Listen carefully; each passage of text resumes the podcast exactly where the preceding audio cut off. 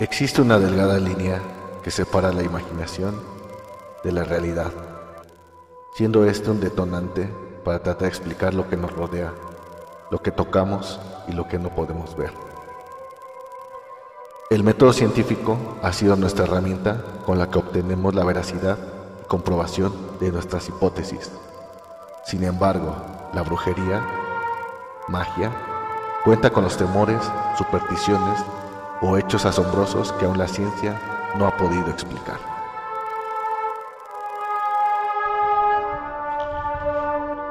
Adelantados a su época,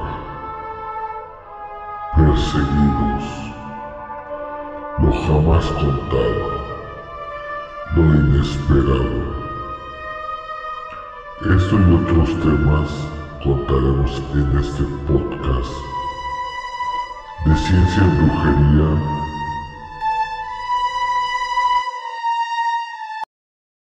Hola, hola, buenas noches. ¿Cómo se encuentran mis queridos amigos de Ciencia y Brujería? Pues el día de hoy estamos transmitiendo directamente desde aquí, desde nuestro set. La verdad estamos acostados.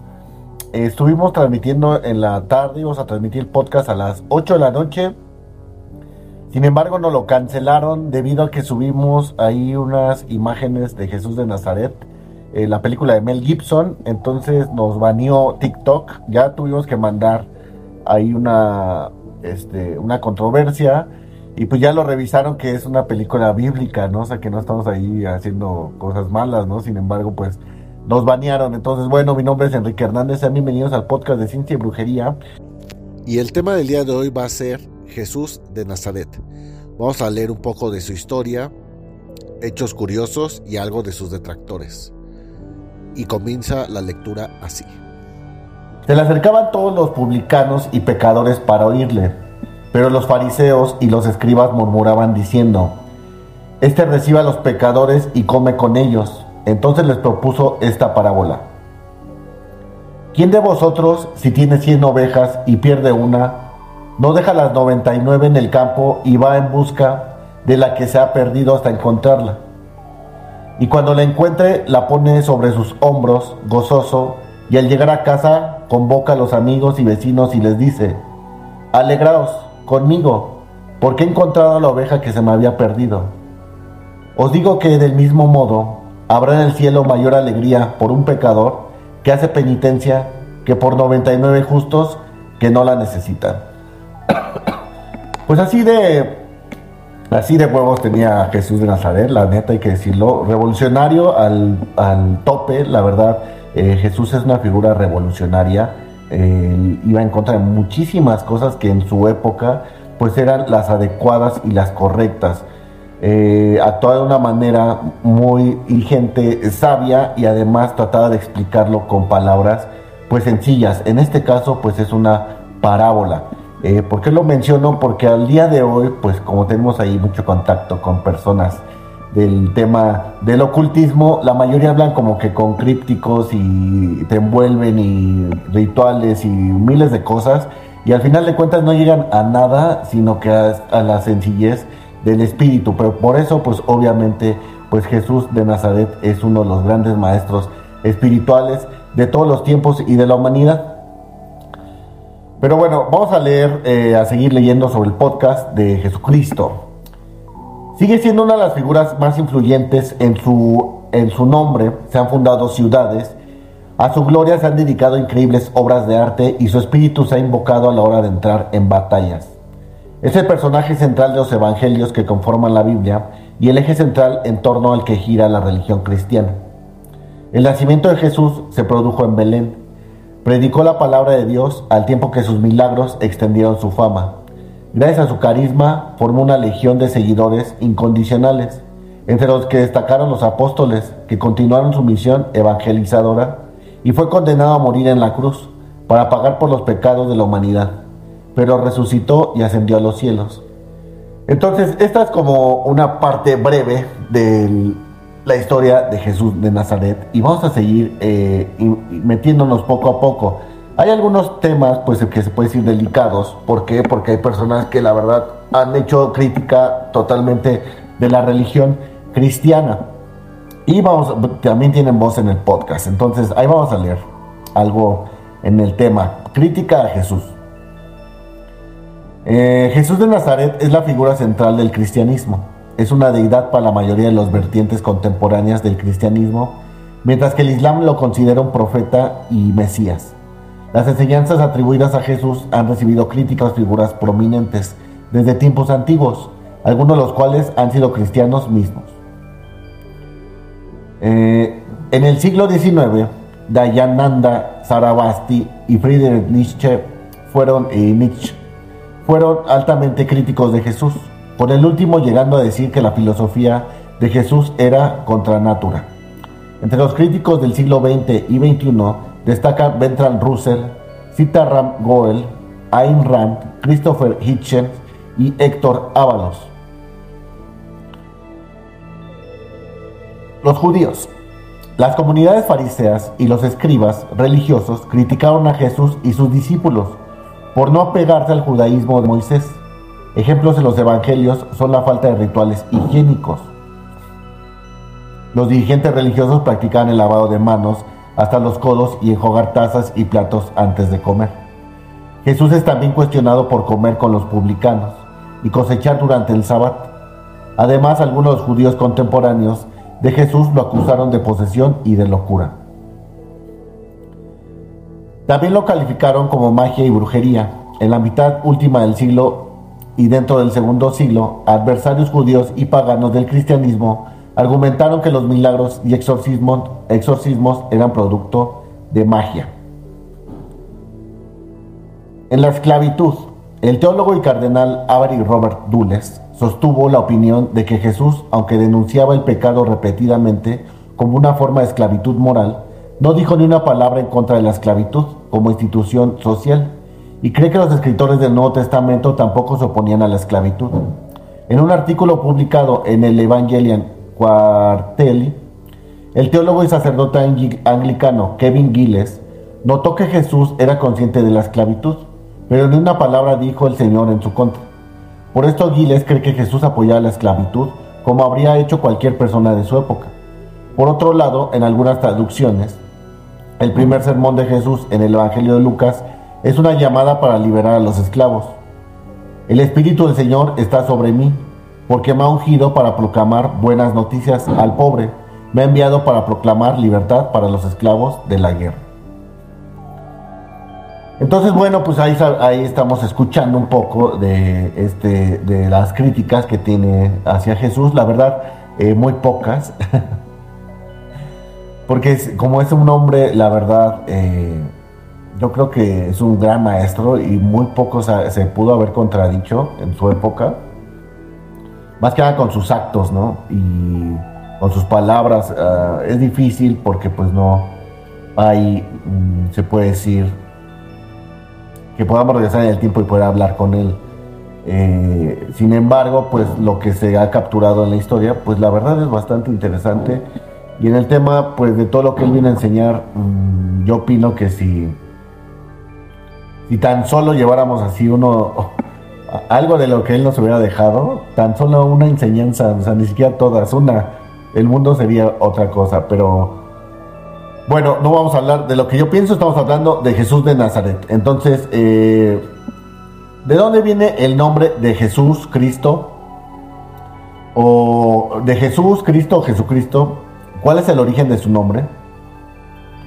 Eh, cuando se estudia el personaje de Jesús de Nazaret desde el punto de vista histórico, se suele usar su nombre propio, Cristo y Jesucristo son términos pertenecientes al ámbito religioso de Cristos. Es un término griego que significa ungido y que se usaba con frecuencia Pablo de Tarso, una de las figuras más importantes en los inicios del cristianismo y que contribuyó en gran medida a difundir las enseñanzas de Jesús en el imperio romano.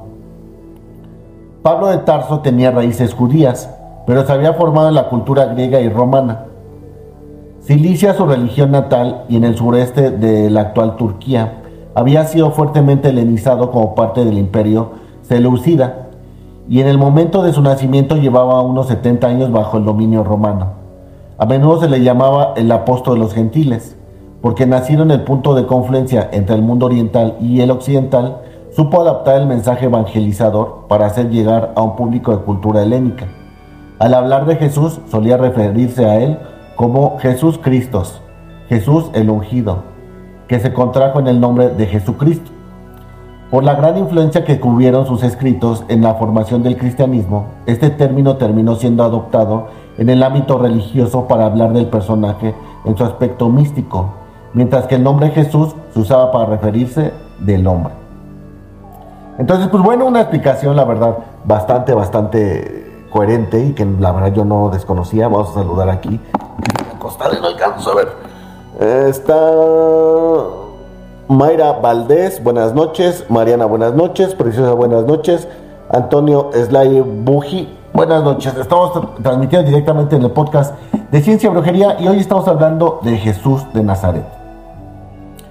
Eh, algunos de los datos curiosos que vamos a tener, vamos a irlos dando poco a poco. Y estos son, van a ser 20 datos curiosos. Número uno. Jesús no nació el primero de, el primero de, el primero después de Cristo. Se cree que fue entre el año 7 antes de Cristo y 2 antes de Cristo. Número 2. Jesús fue un nombre bastante común en la primera mitad del siglo después de Cristo. Número 3. Cristo no es el apellido de Jesús, sino se titula el ungido, como lo escuchamos hace rato. 4. Belén, el lugar del nacimiento de Jesús significa casa de pan. Órale. 5. Jesús tuvo cuatro medios hermanos, Santiago, José, Judas y Simón y más medias hermanas cuyos nombres se desconocen. Número 6. Cada vez que Jesús oraba se refería a Dios como Padre. Número 7. Durante su tiempo en la tierra, Jesús hablaba tres idiomas. Arameo, idioma materno, hebreo para responder preguntas académicas y griego. Número 8. Jesús no era vegetariano. En los evangelios se describe a Jesús comiendo productos de animales, de acuerdo a la costumbre de la época. Número 9. Jesús descendía de personajes que fueron conocidos por sus malas acciones. Judá colaboró con sus hermanos para vender a su hermano menor como esclavo. Raba, prostituta. David hizo matar a un hombre para encubrir el adulterio que cometió con su esposa. Además permitió que uno de sus hijos abusara sexualmente de su hija. Salomón se casó con 700 mujeres y apartó su corazón del Señor. Ay, güey, 700 mujeres. La madre. Y, ahorita en la actualidad eh, se vuelven locos porque se dan beso de tres y así, no mames. en la época de Jesús te casas con 700 sin pedo, o sea, 700 rucas, 700 hombres y no había pedo. Y ahorita un besito de tres y acá y ahí todos se vuelven locos. Les digo que en vez de evolucionar de verdad, este, nos hacemos cada vez más pochos, ¿no? Más cortados. Eh, hizo lo malo porque no había puesto su corazón en busca del Señor. Abías cometió todos los pecados que su padre había cometido antes que él. Y número 10, Jesús tenía un aspecto ordinario, aunque nos hemos acostumbrado a ver representaciones de Jesús con un rostro bello y atractivo. La Biblia dice que no tenía hermosura. seguimos hablando del tema de Jesús de Nazaret. Buenas noches, mi nombre es Enrique Hernández. Sean bienvenidos al podcast de Ciencia y Brujería.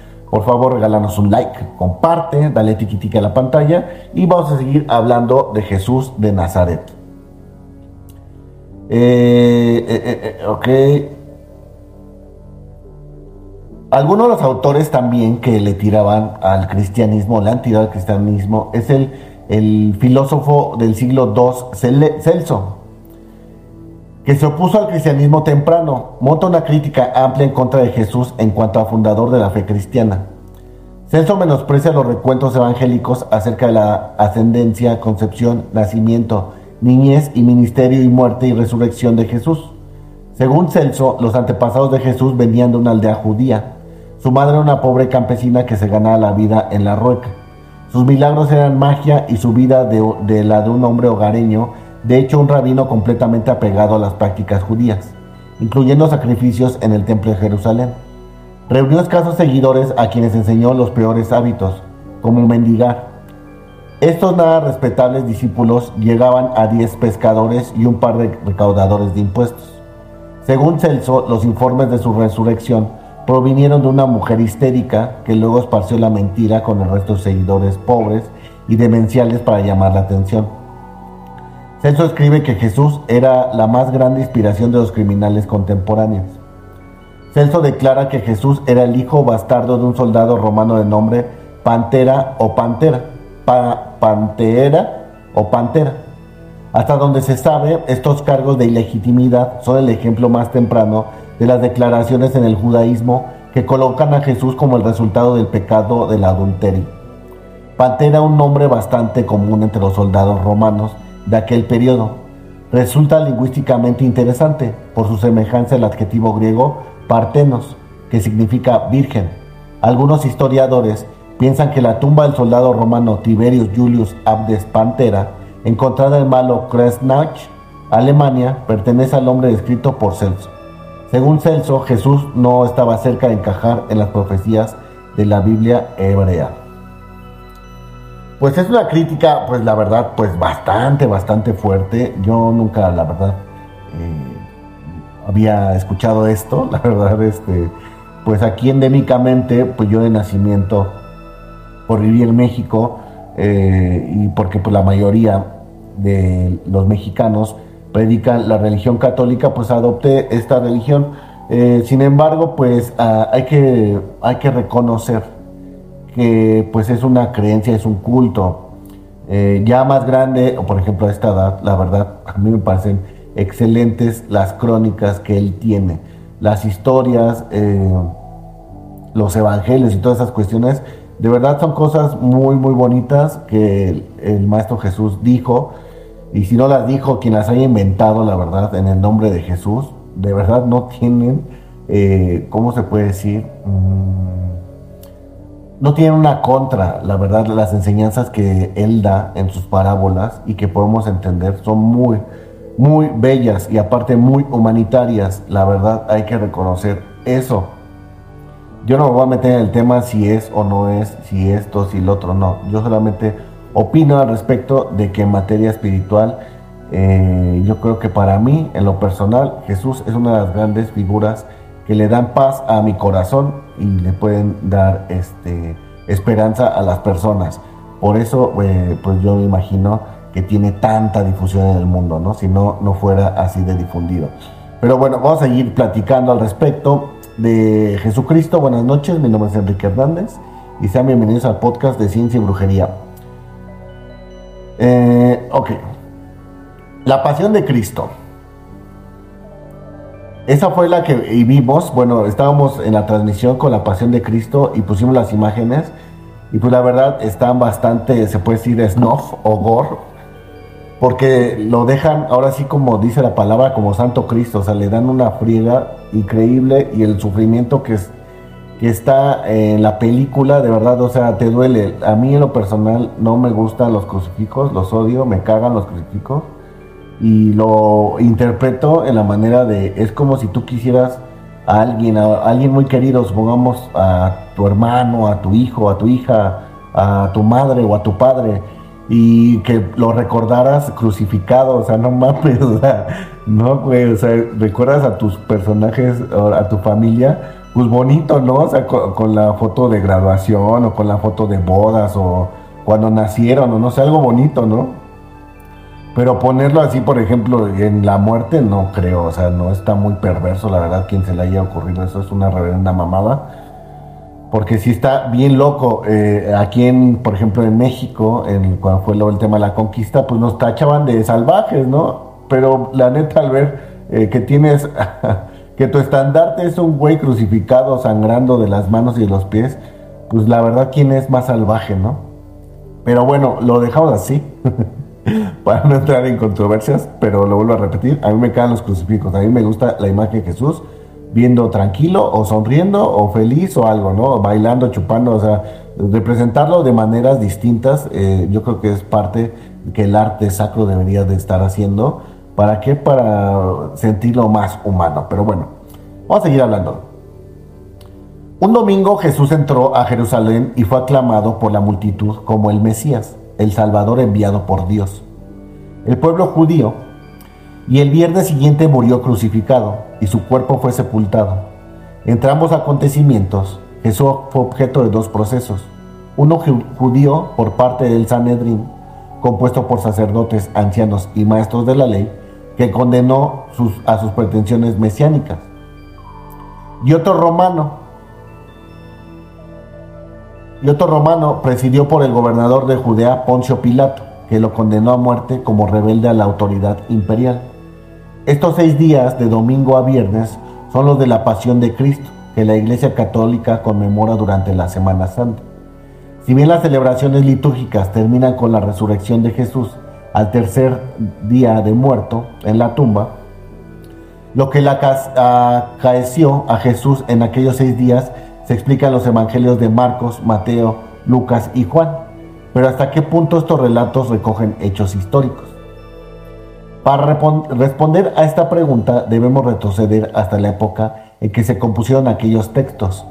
Se cree que Jesús murió probablemente en abril del año 30, dos décadas más tarde hacia el año 50. Un avispado discípulo que vivía en Jerusalén pensó que los seguidores del Maestro hablaban mucho de sus sufrimientos finales, su muerte y su resurrección, pero que nadie se le había ocurrido poner por escrito lo sucedido. Así que este personaje, personaje cuyo nombre ignoramos compuso una historia de estos hechos y al parecer concentró en una semana acontecimientos que posiblemente habían sucedido a lo largo de meses. Semana que coincidiría con la Pascua judía, que celebra en el mes de Nisan, correspondiente a marzo y abril. Esta primera historia de la pasión de Jesús hubo de ser la base del relato que aparece en el primer evangelio, que se compuso en el de Marcos, escrito hacia el, hasta hacia el año 71 y 75. Los investigadores están de acuerdo en, el que el, en que el evangelista tuvo como modelo un texto anterior, pero este relato se ha perdido de manera que solo nos quedamos con la narración de Marcos. Los otros evangelios aceptados por la iglesia presentan variaciones y divergencias y contradicciones respecto al de Marcos. Son los de Mateo, que compuso hacia el 85 o 90, Lucas, escrito entre los 90 y 95, y Juan, redactado sobre el año 100. Quizás en septiembre debemos tener presente que una tradición antigua no siempre es verdadera. Por ejemplo, debido al prestigioso de Aristóteles se sostuvo que durante más de 20 años, más de 20 siglos, que la Tierra era el centro del universo y que el Sol giraba en torno de ella. Solo gracias a Copérnico y Galilei se pudo caer en cuenta de que esa verdad ya tradicional no era tal. Pero bueno, estamos hablando de Jesús de Nazaret y todo este tema de las fechas. Eh, pues sí, la verdad, eh, pues ellos no escribían. Hay que recordar que eh, solamente ahí creo que escribía era Mateo y eso porque era recaudador de impuestos, pero los demás pues eran pescadores analfabetas. Mm, no hay veracidad de lo que dice, pero pues no, ¿cómo se puede decir? ¿Quieres comprobar la historia? Si tu afán es comprobar la historia, solamente, o sea, de verdad ve y observa eh, esos territorios. O sea, al día de hoy, el territorio de Jerusalén sigue siendo igual de caótico que en los tiempos de Jesús. Eh, al día de hoy, pues están mm, las tres religiones más importantes en Jerusalén, el Islam, el cristianismo y los judíos, eh, son de las más importantes, se puede decir. Y aunque tengan eh, preceptos o conceptos, pues se puede decir elevados en cuestión de Dios, no voy a, les digo, yo no soy nada, la verdad, para poner en mi, en mi boca el nombre de Dios y tratar de entenderlo, no es mi afán. Pero lo que quiero explicar es que estas religiones que son tan grandes no pueden tener paz entre ellas, no pueden eh, realmente predicar con el ejemplo y ahí es donde entra de verdad el cristianismo, porque es el tema de que, o sea, perdona a tus enemigos y todo eso. O sea, el día de hoy es como para que lo repitieran los judíos estos güeyes y no estuvieran en tantos malditos problemas. Hace rato en las noticias vi una imagen ahí en la franja de Gaza de cómo están maltratando a las personas, los israelitas.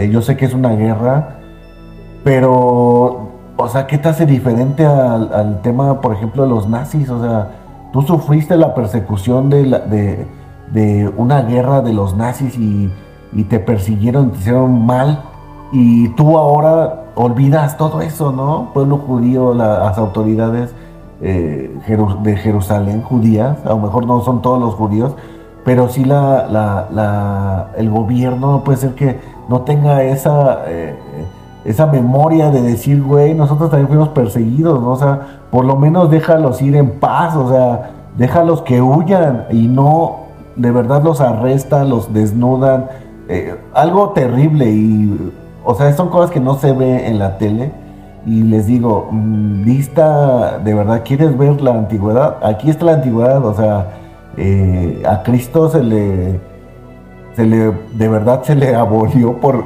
por nada, nada más por sus ideas, o sea, no estaba haciendo nada, solamente quería traer paz, ¿no? Solamente quería que los hombres, eh, los pobres tuvieran que comer, ¿no? Que fueran hermanos, que se quisieran. Imagínate qué tan, eh, de verdad, es triste y lamentable el tema de, lo que está pasando y no importa si, si volviera a, venir el Mesías Jesús, de verdad lo crucificaríamos, de verdad, o sea, no, no existiría así de quererlo. Eh, no, no, no es humano. Yo digo que sí era más que nada como un tema extraterrestre.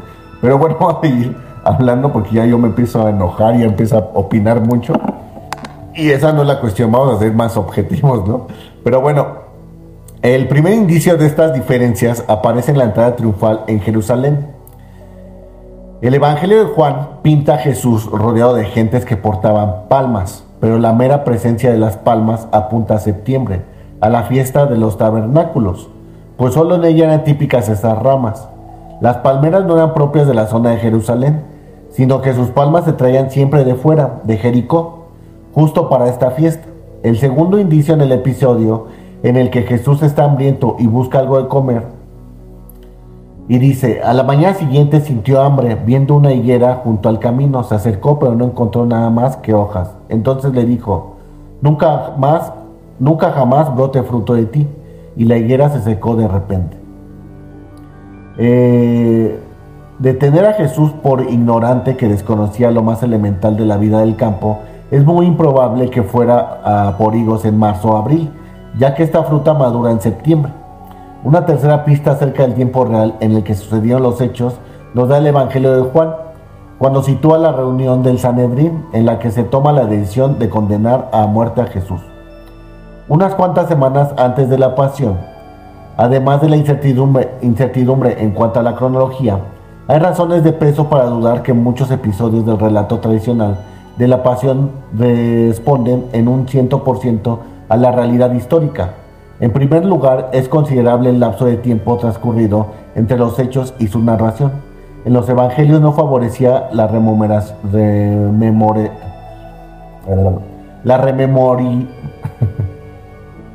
rememoración fidedigna de los mismos. en segundo lugar, no se puede contar con testigos visuales de acontecimientos como el interrogatorio a puerta cerrada de los sumos sacerdotes a Jesús durante el proceso judío, o el diálogo de Jesús con Poncio Pilato durante el proceso, durante el proceso romano. Por ello, el relato hubo de basarse en testimonios indirectos o simples conjeturas. En tercer lugar, no quedan actas de estos procesos. Es casi seguro que, al menos en el caso del proceso romano, que terminó en una condena, nada frecuente a la cruz, se envió un acta al emperador Tiberio, documento que se ha perdido eh, irremediablemente. Eh, pues sí, eh, les digo, puede ser eh, las notas del Evangelio. Pues, pues gracias por la rosita.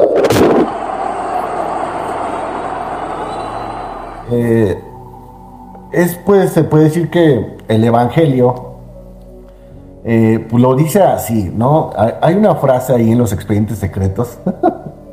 ¿Cómo voy de Jesús a los expedientes secretos? a los ovnis. Pero porque yo creo que Jesús era ovni, ¿eh? yo creo que venía de otro planeta.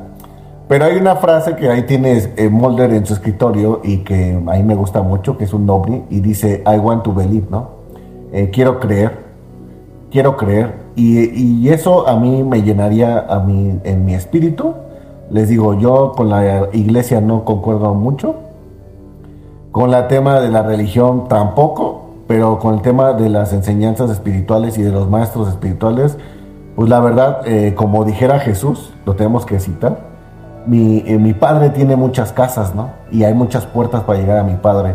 Entonces yo creo que eh, todos estos personajes famosos en cuestión de Jesús, Buda, Mahoma, y todos los iluminados, santos y santas, y todas las cuestiones espirituales, ¿no? En el tema del espíritu, de la religión y todo eso, pues van hacia algo mismo, ¿no? Hacia algo supremo, hacia algo más grande que tú y además hacia cosas buenas, ¿no? Todas las religiones eh, profesan hacia cosas buenas. Eh, y es por eso que lo cito, o sea, por eso Jesús no decía, a huevo es mi religión y todos tienen que ser cristianos, no, eso ya es una cosa del hombre y que de verdad en nombre de Jesús se han hecho bastantes, bastantes cosas muy atroces. Pero bueno, seguimos hablando ahora, vamos a cambiar de tema y regresamos a los hechos curiosos, nos faltan otros 10. Buenas noches, sean bienvenidos al podcast de Ciencia y Brujería y estamos hablando de Jesús de Nazaret, el Mesías, o de Jesús Cristo, Jesús el ungido. Número 10. Cada versículo que Jesús citó contra Satanás está en el libro de, de Deuteronomio. Número 11. Según los evangelios, Jesús resucitó a tres personas en total. El hijo de una viuda, Enaín, Lucas 7:11, la hija de Jairo, Lucas 8:40 y Lázaro, Juan 11:38. Número 12. Judas recibió 30 piezas de plata o 30 denarios romanos por traicionar a Jesús, lo cual en estos tiempos serían unos 4.200 dólares, eh, dólares aproximadamente.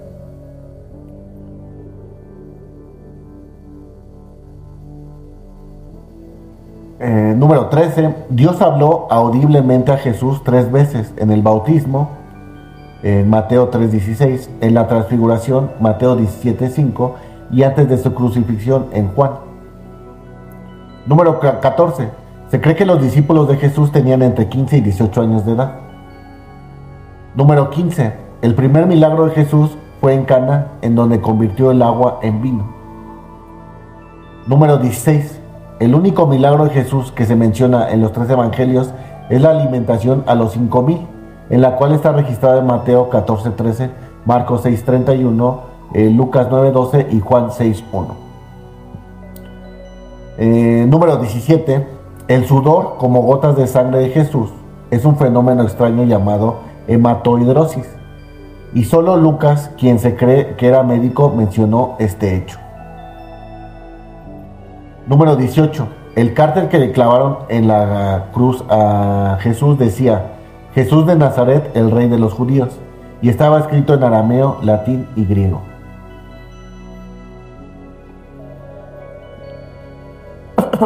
Número 19. Jesús permaneció en la cruz durante seis horas aproximadamente. Número 20. La tradición de Viernes Santo y Domingo de Pascua simplemente no es verdadera o bíblica la mayoría de los estudiosos creen que Jesús fue crucificado y sepultado un miércoles por la tarde, no el viernes. Número 21. La mayoría de las víctimas de la crucifixión eventualmente caían en la inconsciencia, pero Jesús permaneció completamente consciente hasta el final. Murió de repente con una oración. Cuando dice, en tus manos encomiendo mi espíritu. Número 21. Después de resucitar, Jesús apareció en dos ocasiones. Número 1. Se le apareció a Mariana Magdalena. 2. A las mujeres en la tumba. 3. A Pedro. 4. A los viajeros en el camino.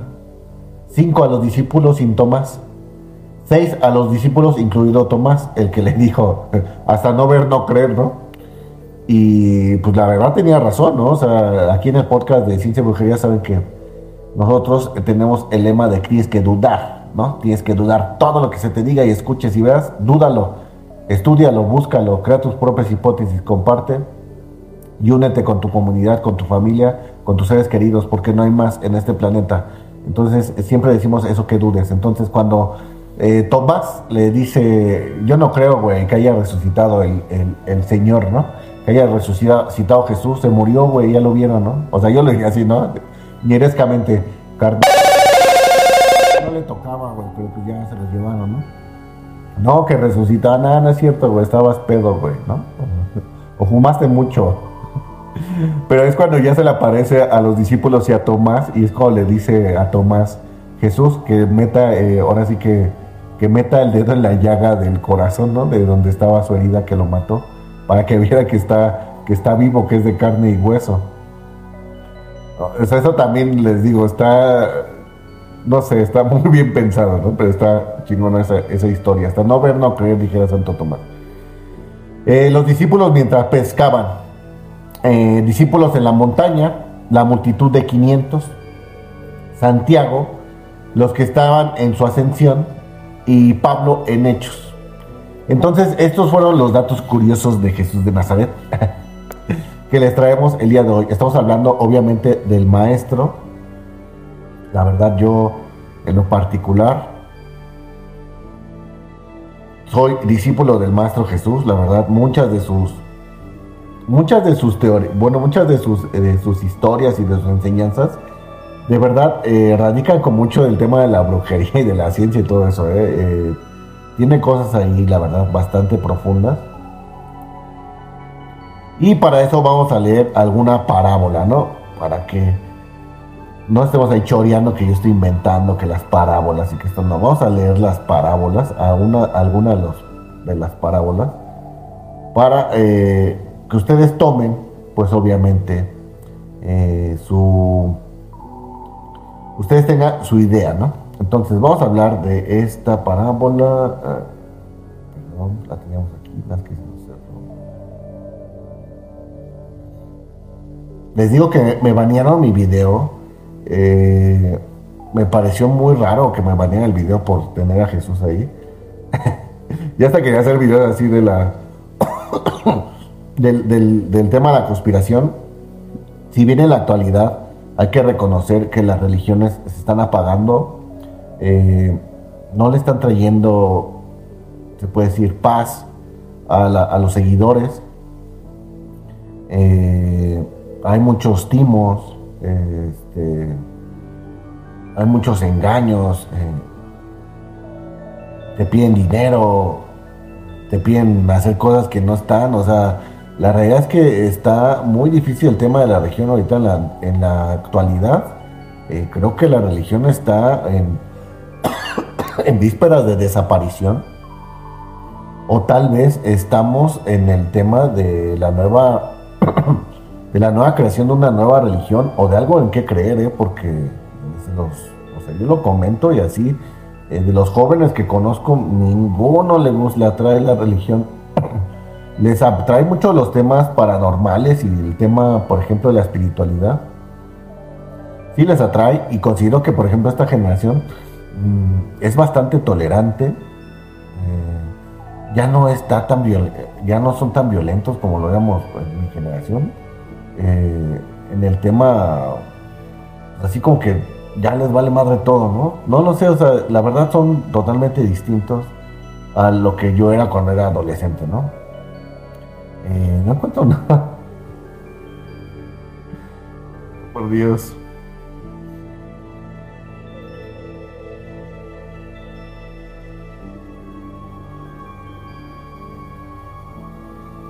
Ahora estoy con mi teclado del, del, ¿cómo se llama? Mi teclado de mi celular. No se van a enojar porque ahí tengo, este, ahí tengo mis detractores que les caga que escriba, pero perdón.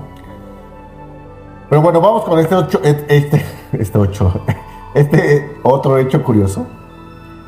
Y donde se dice que probablemente Dios era un extraterrestre. Yo la verdad, yo pienso, también pienso lo mismo, que Jesús era como algo así, no era humano ¿no? Porque si no, no lo sé.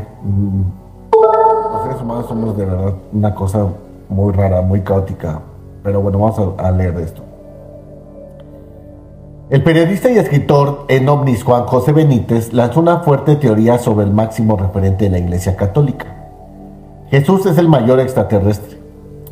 Este reconocido ensayista escribe historia de una ufología hace más de 40 años y con última edición le puso fin a una saga con decenas de tomos donde analiza la relación entre Cristo y la vida fuera de la tierra. Benítez narró su experiencia cristiana y los hallazgos que hizo en la investigación para sus novelas dialogando con el medio eh, que lo entrevistó. El autor narró que era católico, pero cuando se inició en el periodismo se fue desvinculando de la iglesia. No me convencía lo que oía, lo veía, y cuando yo recibo la información que da lugar a los caballos de Troya, me doy cuenta de algo que lo había pensado en algún momento. Jesús no fundó ninguna iglesia, es un invento humano, no tiene un, un origen divino. El periodista creó una recopilación conocida como Caballo de Troya donde desmitifica la fe cristiana el primer afectado por la información he sido yo. Fui el primero que lo leyó y me cambió la forma de pensar. Hay un antes y un después, antes para mí y para mucha gente. Se terminó la información y han sido 7.044 páginas de la vida de Jesús de Nazaret. Yo creo que es suficiente y se acabó, concluye el escritor sobre su obra que tiene más de mil páginas. Eh, Jesús no quiso crear la iglesia, ni se le pasó por la mente a Jesús fundar una institución por una sencillísima razón. Cuando estudia su vida y su pensamiento se da cuenta de que era absolutamente respetuoso con las ideas de los demás. Por tanto, si hubiera creado o fundado una organización eclesiástica, estaría dejando fuera a mucha gente y no era su estilo.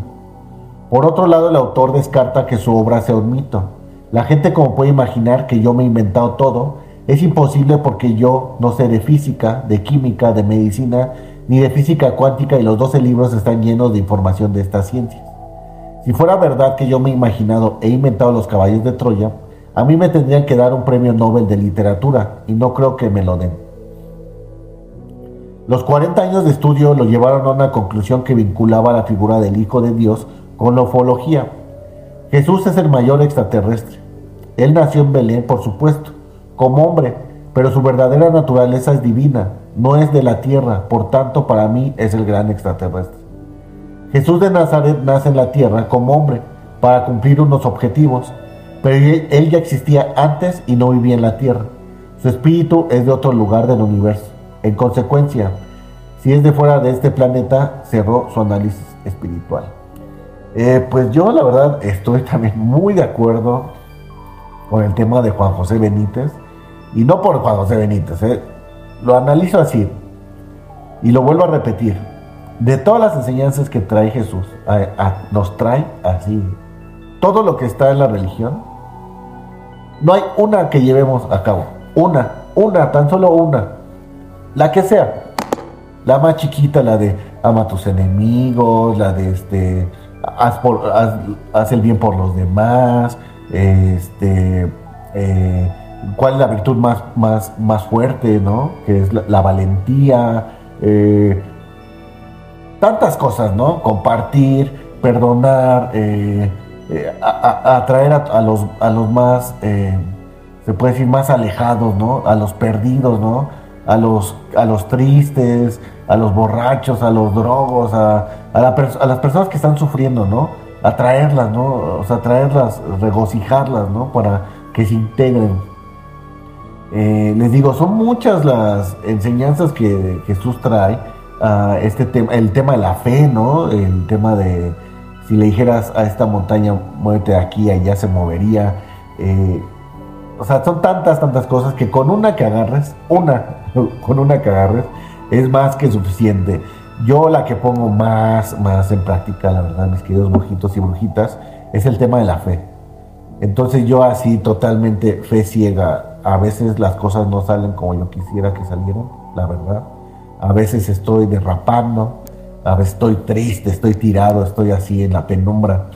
Pero tengo fe en que va a haber un nuevo día y que habrá un mañana. Y que si en algún momento, pues mi vida se acaba, con mucho gusto la entregaría, ¿no? Porque me trajo muchas cosas benéficas, alegrías y sobre todo casi todo lo que he querido lo he podido tener. Eh, suena a lo mejor mm, bastante efímero, pero muchas de las cosas que hemos deseado, si lo piensas, lo has tenido. Entonces yo creo que ese es un tema de regocijo y de tener una eh, mente o espiritualidad, pues hay más o menos, ¿no? Entonces, por eso estoy platicando de Jesús, buena parte que es diciembre. Y nos vamos ya a la última parte del podcast que obviamente pues es la muerte de Jesús de Nazaret. Ahí en el tema, por ejemplo, de la muerte de Jesús, eh, hay que recordar que en la historia, bueno, que nos platican, eh, a él le podían otorgar la libertad, ¿no? Y estaba esta otra parte de Barrabás, que él sí era, también era un revolucionario, pero él era por las armas, aparte que era un asesino y así, batero y todo. Y la comunidad ahí de los eh, escribas y fariseos, y los judíos y toda esta banda, eh, pues la verdad ellos son muy cerrados, hay que reconocerlo. Eh, en el tema, por ejemplo, de ultraderecha, leíamos hace como un mes, cuando empezó la guerra de Gaza, el tema del bombardeo a, a Israel, leímos que ya hay muchas soluciones para el conflicto. Pero en una parte leímos que la ultraderecha judía literalmente quiere adueñarse de todo el, territorio de Israel, cuando ese no era su territorio. Entonces lo vuelvo a repetir, no, o sea, no importa lo que se diga en si fue cierto, si no fue cierto y todo eso. O sea, Jesús lo dijo hace 2024 años hasta 200 años más, ¿no? 2224 años antes, se los dijo, ustedes son necios, o sea, son necios, escribas y fariseos, ¿no? O sea, ustedes se pintan la cara y dicen que traen a Dios y que alaban a Dios, pero por dentro son, no sé, son malos, son personas feas. Entonces la realidad es que al día de hoy, año 2024, pues ahí está. se comprueba la hipótesis, no hay que no hay que buscarle tanto, ¿no? No hay que leerle el caballo de Troya para regresar en el lo que se dijo. Y así es, desgraciadamente, por ejemplo, en nuestro tema mexicano, eh, algo que tenemos así, que es una como una maldición, es el malinchismo. El peor enemigo de un mexicano es otro mexicano, desgraciadamente así es. Y así ha sido desde la conquista. La conquista fue ¿Por qué? Porque nuestra, nuestra propia gente del territorio traicionó a los mexicas. O sea, fue nuestra propia gente con nuestra propia gente matándonos unos a otros. Obviamente la guerra viral, ¿no? Por el tema de las enfermedades. Pero fueron los tlaxcaltecas los que realmente impulsaron la conquista de México, los mismos mexicanos, y al, final de cuentas ellos fueron también abolidos, ¿no? Así pasa y así va a ser, pues siempre, ¿no? Pero bueno, nos vamos a la última parte ya del podcast. Jesús de Nazaret fue crucificado en Judea entre los años 30 y 33 después de Cristo. La crucifixión de Jesús se describe en los evangelios y en varios textos no cristianos de la época. La mayoría de los historiadores y especialistas en el Nuevo Testamento reconocen la crucifixión de Jesús de Nazaret como un hecho histórico, atestiguada por historiadores y otros autores no cristianos del siglo I y II después de Cristo, que lo mencionan. Sin embargo, no existe un consenso entre historiadores sobre las circunstancias o los detalles de su crucifixión. Según el Nuevo Testamento, Jesús fue arrestado, juzgado por el Sanedrín de Jerusalén y sentenciado por el prefecto Poncio Pilato a ser flagelado y finalmente crucificado. En conjunto, estos acontecimientos son conocidos como la Pasión de Cristo. Algunas fuentes no cristianas, como Josefo o Tácito, también aportan una imagen histórica, aunque muy esquemática, de la muerte violenta de Jesús.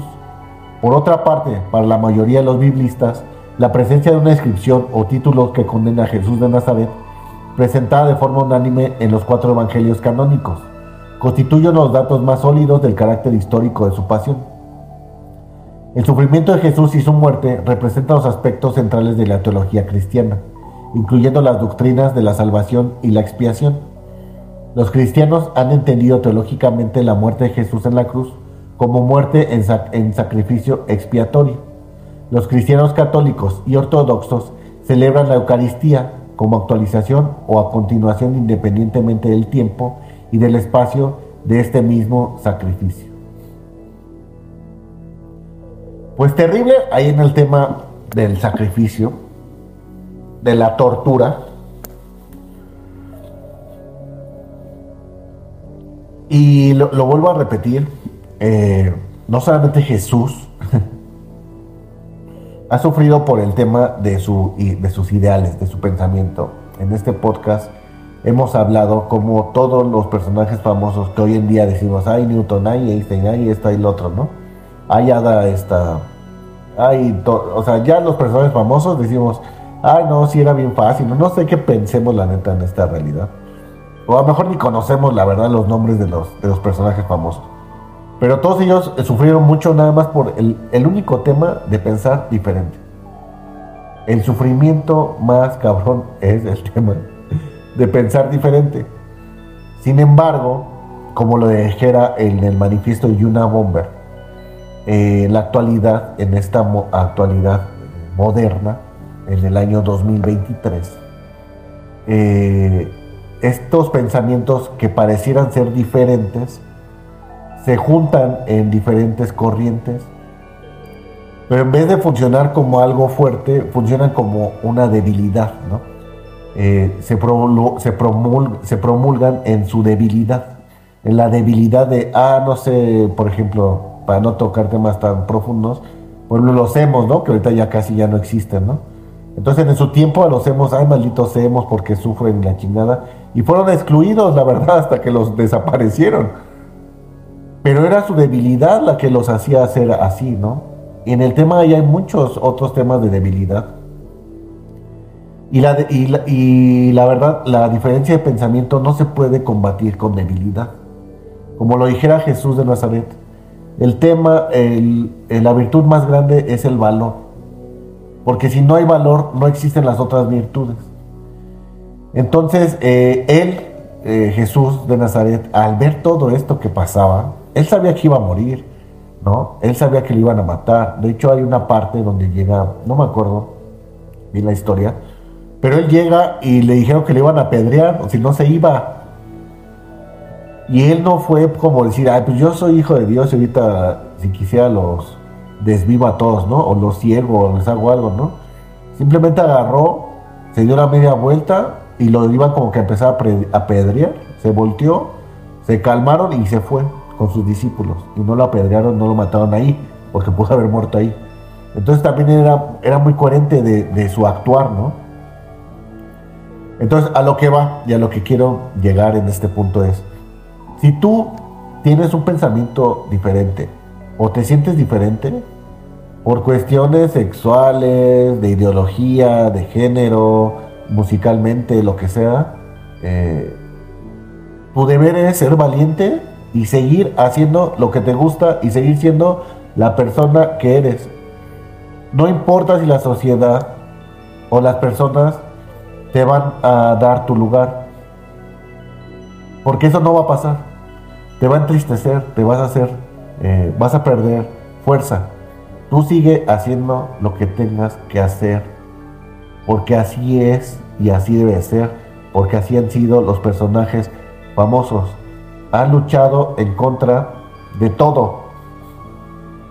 Leíamos un, un caso de Amelia Hart, que siempre la menciono del feminismo, Amelia Hart, de verdad, feminismo, feminista de aquellas, ¿no? Y ella le dijeron, tú no puedes volar, eres mujer, me vale madre, yo voy a volar.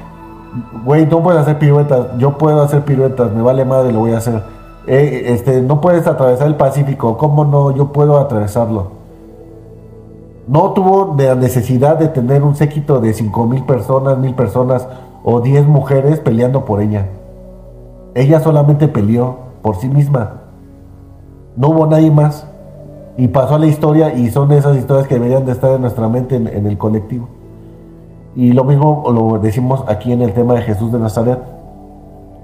Él pasó a la historia porque peleó por los demás y murió en la cruz y murió con sus ideales y por el reino de Dios y todo eso.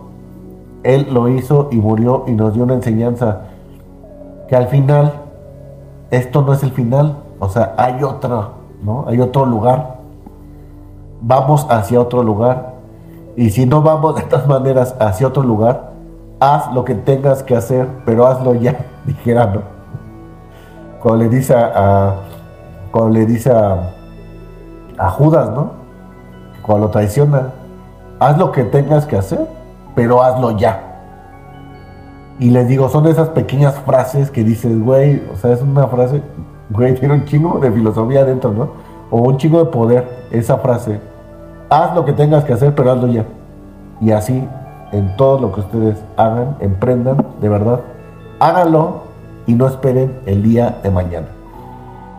Eh, pues ahora sí, como estamos en tema, que Dios los bendiga, si son católicos o cristianos y todo eso, encoméndense a Dios, a Jesús.